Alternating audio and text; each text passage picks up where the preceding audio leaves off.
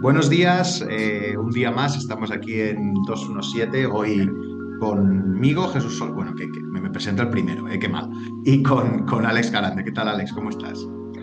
Pues bien, hemos grabado esto para que yo me desahogue. O sea, no, no digas mentiras que tenías cero ganas, pero he dicho quiero grabar, quiero grabar y que hasta que no lo he conseguido no paramos.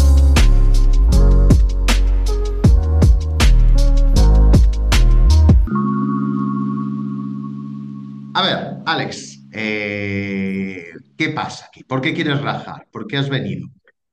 ¿A qué has venido hoy usted aquí? Quiero, quiero rajar de los Yankees y voy a ir directo al tiro.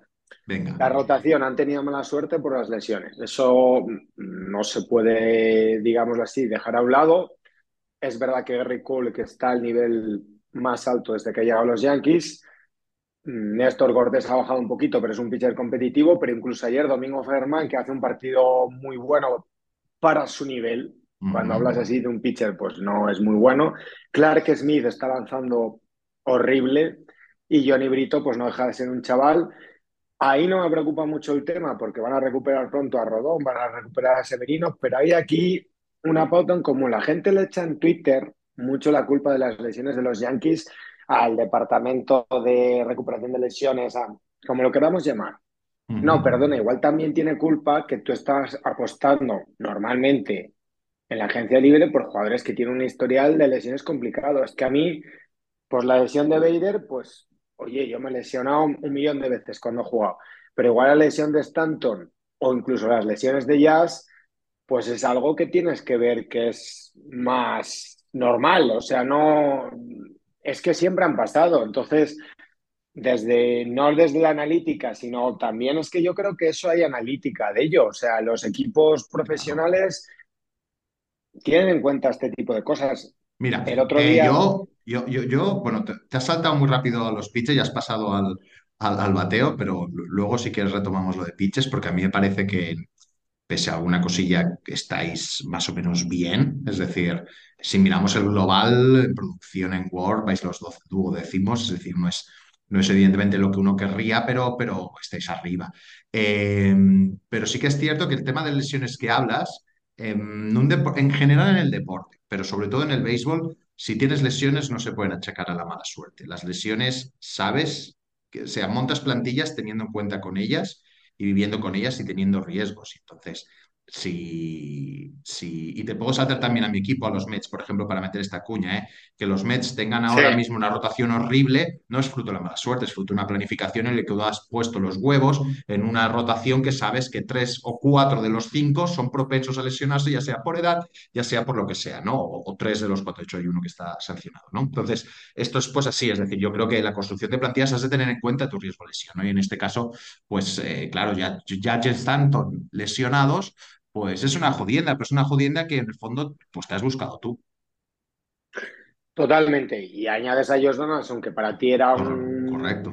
Pues otro jugador que en los últimos años se ha lesionado mucho. Creo que esto se va a corregir, porque creo que los Yankees han hecho una apuesta fuerte por el player development y tienen muchos jugadores, eh, digamos así, sus prospectos están más bien en doble A, triple A. Entonces, eh, lo mismo que han apostado por Volpi o que ahora han puesto a jugar a Peraza y pues el tema de Peraza no les está saliendo muy bien, pero yo creo que ellos van a persistir ahí y me parece bueno que cuando tú creas que un jugador tiene calidad y aquí enlazo con un equipo que ha empezado un poquito peor de lo esperado porque siempre esperas de ellos la excelencia, que son los Dodgers, que ya van primeros de su división, pero que por ejemplo tuvieron una semana de bullpen hace poco horrible y ya un poco como que le han dado la vuelta, o sea, ellos eh, lo que me preocupa a mí de los Dodgers, si fuera pues San Diego, los equipos importantes de esa división, incluso los Diamondbacks, que tienen un equipo muy joven, es que los Dodgers, como que aunque ganen, se están reconstruyendo de manera continua. Hacen eso un poco como los Patriots, vamos a decir así, que es, siempre andan buscando la siguiente cosa con la que pueden mejorar el equipo. Y es verdad que un día me dijo José Manuel y me dio que pensar que normalmente ellos son más graduales en la incorporación de sus jugadores. Y es verdad que este año pues, han metido a mucha gente joven que le está jugando muy bien, como Jess Outman. O... Pero claro, por ejemplo, tienen un problema grave en el shortstop, porque están jugando con Miguel Rojas, un jugador muy veterano, que no está jugando especialmente bien, o Chris Taylor, que es también un jugador veterano que no se está aportando. Pero claro, es que eso para los Dodgers con el far system que tienen, están a un traspaso de mejorar tanto el equipo que encima la apuesta que ellos tienen por este stream de jugadores, para mí los Dodgers fueron imbatibles cuando desarrollaron su propio talento de pitchers, porque si tú eres capaz de tener tus pitchers bastante controlados en precio, el resto del ecosistema es como cuando en la NFL tienes a los quarterbacks en su contrato rookie, por así decirlo. tienes esa ventana de mm, hacer cositas especiales y a ellos les viene tanto eh, desde el lado del picheo, es donde les vienen Gavin Stones, eh, donde tienen los próximos grandes prospectos, yo creo, para ellos. Gavin Stones eh, lo ponen a lanzar el, el, miércoles. Y a mí lo que me da miedo, entre comillas, o me maravilla, es que, claro, Clinton Kershaw de repente está lanzando muy bien. Si Tony Gonsolin vuelve, Julio Urias, Dustin May y ya Gavin Stone es un abridor competitivo, pues ya vuelven a tener sus pitchers hechos en la casa a un precio controlado.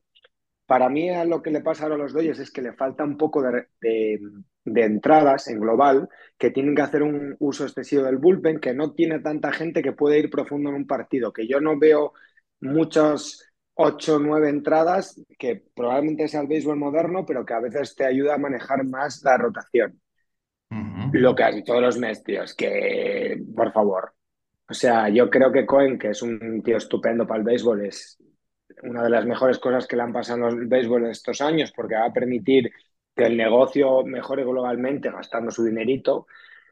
Eh, creo que la rotación la ha hecho un poco para los cromos que él quería tener. O sea, le, ha gustado tener demasiado Schwerzer, a Verlander y eso queda guay. A los cromos del Opening Day, pues, pues bueno, pues como dueño queda espectacular, pero yo creo que no es el plan. Y eso lo hemos hablado muchas veces. y en el deporte. ¿eh?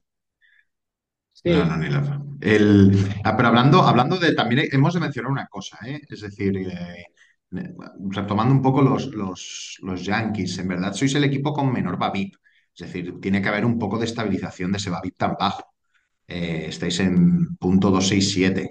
es muy, muy bajo. Y sí que es cierto que que por ejemplo los Dodgers, que es el siguiente último en Babip, eh, eso también se debe a que tienen muchos laggings y que están conectando. Los Dodgers sí que no, no están conectando mucho, ni están envasándose ni demás, hay un Babip muy bajo. Yo creo que esto se va a equilibrar, es decir, va, a ir poco a poco, con la falta que tienen y demás, esto se va a ir equilibrando a lo largo de la temporada.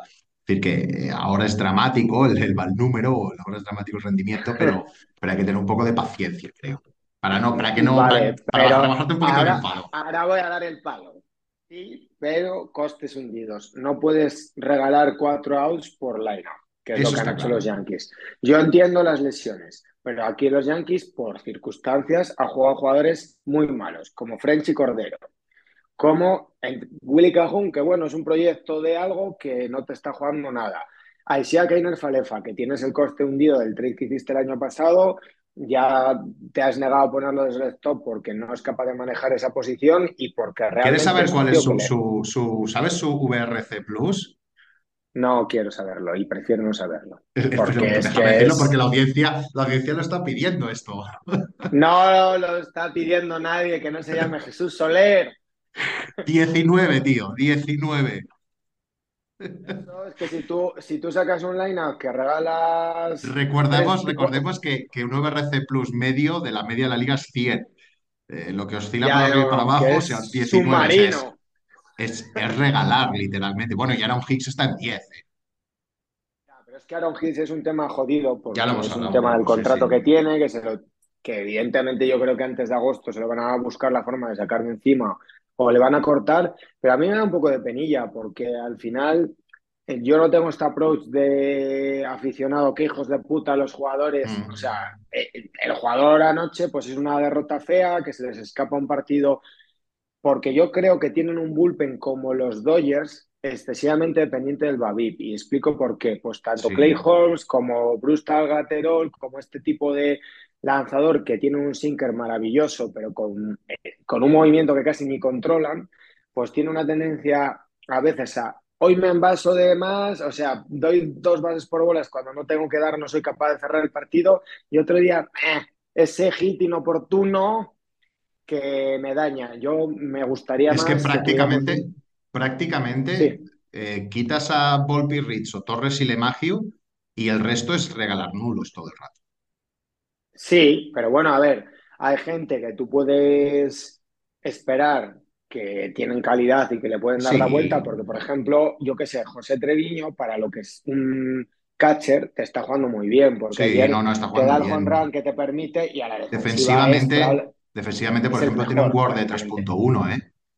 Sí, sí, eh, pero eso te digo que el equipo, el equipo no es malo. Lo que pasa es mm. que, joder, cuando hay problemas tienes que buscar soluciones un poco más concretas y hacer un poco más lo que hacen los Reyes, ser un poco más ágil si Isaiah Falefa hay hits, en agosto no son de los Yankees. Pero es que tú ahora, en lo que mm, está el punto es que dos partidos con Cleveland, que bueno, puedes sacar, Cole está muy bien, bueno, incluso los puedes sacar los dos o podías haber ganado los tres. Pero luego el viernes, sábado y domingo juegas contra Tampa en Tampa. Y es que te puedes ver básicamente a esta altura del año a 10 partidos de Tampa. Y bueno, pues que le puedes dar la vuelta, pues no lo sé, pero ya estás en una situación muy jodida y yo defiendo mucho lo que hace Tampa, que sale a ganar todos los días. Y tú cuando pones cuatro outs automáticos en la alineación prácticamente, pues entiendo que el nivel de presión de los Yankees es altísimo, que el Twitter de los Yankees es tontísimo. O sea, desde la gente más culta que sigue a los Yankees y tal, el nivel de sobrereacción es absolutamente absurdo muchas veces. Claro. Pero regalar, están regalando, pues, pues no está bien. Ni todo es mal, ni todo es bien. Ni siempre tienes toda la razón, pero ni las lesiones son mala suerte. Eh, bueno, pues yo creo que hay cosas que hay que hacer mejor. Y luego hay un equipo que a mí siempre me ha gustado mucho, pero que creo que se le ha dejado el libro viejo, se le está quedando un poco el libro antiguo, y son los San Luis Cárdenas, que a mí me preocupa un poco. No sé cómo ves tú ese tema te salto ahí un poco, pero es que van 19, que es, que es ir muy mal. Y claro, está en una división que normalmente era todo para mm, equipos, pues los Pirates tanqueaban, los Reds eran un equipo muy malo, y de repente están los Pirates 29, Brewers 18-10, Caz 15-13, y ellos están a, a 10 partidos, y 10 partidos hay que ganar mucho para darle la vuelta a eso, Jesús. Sí, es, es curioso porque porque, mm, porque no, me parece que tengan tantos malos números como dice su récord. es decir, no me, es decir, en, verdad en, picheo están un poco en la, en la tabla media.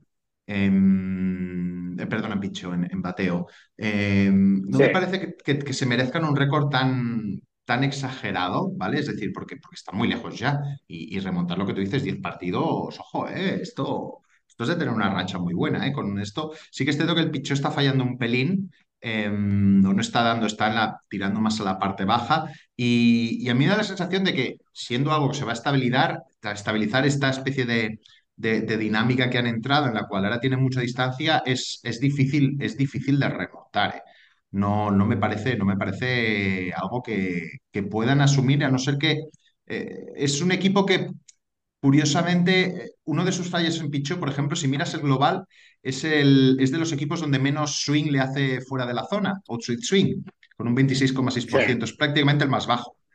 Y, esto es algo que tienes que resolver si quieres, si quieres ponchar a jugadores y si quieres sacarte. Y por ahí no se están sacando los partidos. No creo que esa rotación necesita, necesita ponchar un poquito más. Los equipos, siendo un poco paciente con ellos, consiguen, consiguen, colocarse, consiguen colocarse bastante. Y, ya te digo, ¿eh? es, una estadística a mí sí que me alarma, porque alguna vez ya lo comentó José Manuel aquí cuando está contigo, el outside swing es, una, es un baremo muy interesante tanto para pitches como para ver los equipos cómo están, cómo están pitcheando y, lo tiene bajísimo, bajísimo. Yo estoy de acuerdo y te digo porque yo creo que ellos tienen una construcción excesivamente clásica, un entendimiento del juego que se ha adaptado un poco a las normas. Los Yankees me preocupan menos, o los Dodgers, porque son organizaciones que yo creo, por ejemplo, que en las menores llevan tres años trabajando en esto. En términos de picheo, es que no tienen nada de Stat Plus en esa rotación. O sea, y, la gente se queda, no, bueno, está a punto de volver Adam Wainwright. Perdona, es que tiene 40 años. O sea, eh, si tu ace tiene 40 años, por cierto, Adam Wainwright siempre ha sido un buen pitcher, pero nunca ha sido un ace como tal. Eh, luego, eh, su idea de picheo está en apoyarse en una defensa espectacular. Vale, pero se ha baneado el sit defensivo. En cierto modo, probablemente sea más difícil estabilizar el picheo a base de defensiva de calidad. Evidentemente, pues tiene unos jugadores tremendos. Luego, eh, pues tienen dos estrellas, no la han arenado y Goldning, que está muy bien, pero han incorporado mucha gente joven. No sé qué le pasa los últimos años a los Cardinals, que sacan jugadores jóvenes que prometen mucho como prospectos, como Dylan Carson, como eh, Nolan Gorman, Incluso Jordan Walker, que lo han subido, que yo lo he guardado en la fantasy porque me parece el jugador joven de más futuro en todas las listas y tal, pero al final los ponen ahí y no, acaban de desarrollarse. Y luego hay una cosa que no me gustó nada, que lo hablé el otro día con José Manuel, que fue que el tema de un tema de esfuerzo, de actitud de juego, de Taylor O'Neill, que es un bateador con muchísimo poder, un outfielder que, que bueno, en su día hizo una temporada muy buena pues lo lavar los trapos sucios fuera de casa y a mí me parece que a veces eso es como el manager lavándose un poco las manos, señalando en público, tal. A mí eso cuando pasa, yo sé que la gente piensa que Aaron Boone es tonto. ¿Por qué? Porque siempre defiende a sus jugadores. Y yo tengo claro que si no le han echado, le, le han dado tres años, es por algo, porque es que Boone todo el mundo dice que fuera de los Yankees el día que se vaya va a tener trabajo. Y es que probablemente es lo que tú tienes que hacer. A veces tú en los medios tienes que hacerte un Ancelotti de no decir nada y luego defender realmente a tus jugadores, que tus jugadores te crean, no crucificar, crucificar a tus jugadores en público para quedar tú bien, para quitarte esa responsabilidad. Y igual estás generando un mal ambiente en el equipo terrible. Y no sé, es que me parece raro porque es verdad que no me gusta nada la rotación que tiene, pero sí que creo que es un equipo que tiene talento para ganar más pero ya está lejos y ahora, claro, tú ves a Pittsburgh y tiene ilusión y la gente, pues bueno, eh, no, sé, tampoco la entiendo. que tiene es que me gusta mucho, ¿no? yo, creo que, yo creo que el, que el que lo que está fallando ahí sobre todo es, ese, es esa rotación que no... Que no pero es que tienen a Matthew Liberatore, que es un, uno de los prospectos más importantes de lanzador que hay, en AAA, lanzando con una era de dos y no lo suben. Es que no lo entiendo. Tienen que hacer movimientos, si no se les va la temporada. Claro, bueno, que los hagan dentro de un mes, que igual están a 15 partidos y entonces tienen que hacer movimientos para quitarse contratos. Eh, entendiendo que San Luis siempre es un equipo que tiene la filosofía de jugar a las temporadas eh, a ganar y que cuando me preguntó esto hace 10 días Pepe Rodríguez, yo le dije, es que no te puedo contestar porque sí es San Luis, pero es demasiado pronto y ahora me parece más preocupante porque es como nosotros los Yankees el fin de semana podemos salir a 10 partidos de Tampa y sí que es preocupante para tu objetivo, porque tu objetivo era, soy el mejor equipo de esta división y la voy a ganar. Y ahora mismo está muy jodido el tema. Entonces, mm, bueno, pues no hay que sobrereaccionar. El béisbol, como dice Pepe, que me gusta, es una maratón. Pero bueno, la maratón, si en el kilómetro 10 vas a, a un minuto y medio de los primeros. Ah, te toca apretar. Te toca apretar un poco, sí, sí, no, no, no debacles. Pues nada, a ver, hoy hemos hecho un poco repaso a equipos que nos preocupan. Encontramos a San Luis, a los Yankees, que hemos mencionado los Mets, los Dodgers no nos preocupan, pero bueno, no están igual, pero bueno, lo vemos, creo que están en la línea, ¿no? Y vamos a seguir monitorizando a estos equipos lo que nos queda. Bueno, hay un equipo que no hemos hablado que, que preocupa una barbaridad, que son los Chicago White Sox, que yo no esperaba nada de ellos, pero mm, están rompiendo las expectativas para mal. Y bueno, los San Francisco Giants yo creo que les ha hecho mucho daño el meterse en la puja por talentos premium como Jazz o Correa y realmente no, me, no llegar ahí. Y creo, bueno, que como es, esto es un puzzle maravilloso, pues que yo si fuera los Chicago esos me ponía ahora a vender hasta las sillas, me refiero, pues Lucas y Olito probablemente tiene más valor ahora si lo mueves que si lo mueves en el mercado de traspasos, un año en el que va a haber muchísimo abridor disponible. Nadie se preocupe porque tenga problemas en la rotación este año, en mi opinión, porque va a haber muchos jugadores disponibles. Los Mets, la rotación que tienen ahora no se va a parecer nada a la que tienen en, julio. Los Mets, ayer arreglaron la temporada lesionando a Cuña. O sea, lo, lo habéis hecho ya. Perdón, eh, es una broma. Que, nadie ya, ya, que te matan, ¿eh? Que te matan, ¿eh? Que Acuña aquí se le mucho, Ofendiditos del mundo. No, hombre, no. A ver, Acuña encima está jugando a nivel MVP. Sí, sí, o sea, sí, una, pena para todos. Cuando un jugador así se lesiona, aunque sea pues, los rivales son lástima porque aquí lo que queremos es, es, es ver buen béisbol y ver peloteros, ver caballos.